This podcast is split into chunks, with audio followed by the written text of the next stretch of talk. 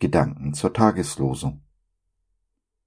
Wenn du nun isst und satt wirst, so hüte dich, dass du nicht den Herrn vergisst. 5. Mose 6, die Verse 11b und 12a. Viele von euch wissen, dass ich im Moment durch schwierige Zeiten gehe. Und der alte Spruch, im Schützengraben lernt man das Beten, trifft voll auf mich zu. Nicht nur in dieser Krise, sondern in jeder, die ich durchgemacht habe, seit ich Jesus kenne. Sie alle haben mich jeweils näher zu meinem Gott geführt. Gestern habe ich verloren, heute bin ich stärker, morgen gewinne ich. Ist genauso wahr für mich. Nach jeder Krise, nach jedem Hinwenden zu Gott kamen wieder gute Tage, unweigerlich. Und genau hier liegt das Problem.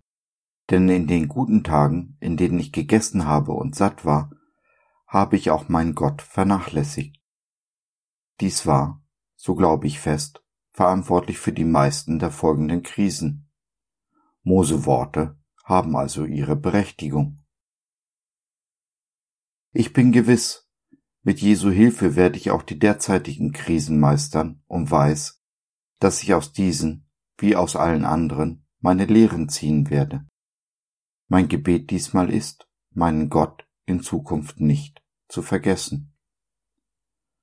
Und ich weiß, Gott hat einen guten Plan für mein Leben, den kenne ich aber nicht, und so bin ich auf seine Führung angewiesen, Tag für Tag, Stunde für Stunde.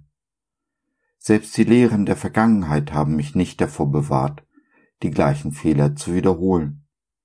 Es ist unser Gott, der uns bewahrt. Dies kann er aber nur, wenn wir auf ihn hören. So wie Krisen immer Chancen sind, so stellt ein gutes Leben immer eine Gefahr dar.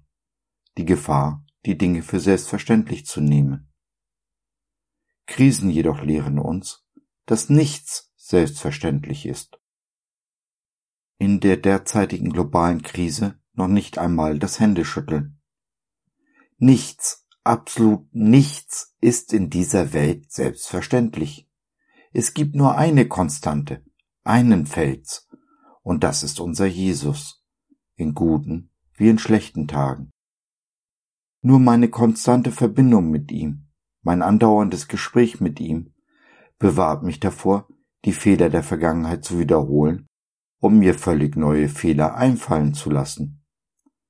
Nur die Beziehung zu Jesus lässt mich in jeder Krise wachsen und stärker werden, lehrt mich, aus jeder Lebenssituation etwas mitzunehmen. Das ist das, was die Bibel unter Segen versteht. Ja, ich bin gesegnet. Nein, ich bin nicht gesegnet, um gesegnet zu sein, sondern um den Segen weiterzugeben an dich und jeden, der zuhören mag so auch du. Du bist gesegnet und sollst sein Segen sein. Und du bist es auch für all die Menschen um dich herum. Gelegentlich gibt es ein kleines Dankeschön dafür. Hier ist heute deins. Hab Dank. Segen erlebt und erfährt man am besten in Gemeinschaft. Wenn du auf der Suche nach einer lebendigen Gemeinschaft bist, dann magst du vielleicht mal in unserer kleinen Online-Gemeinde Jesus at Home vorbeischauen.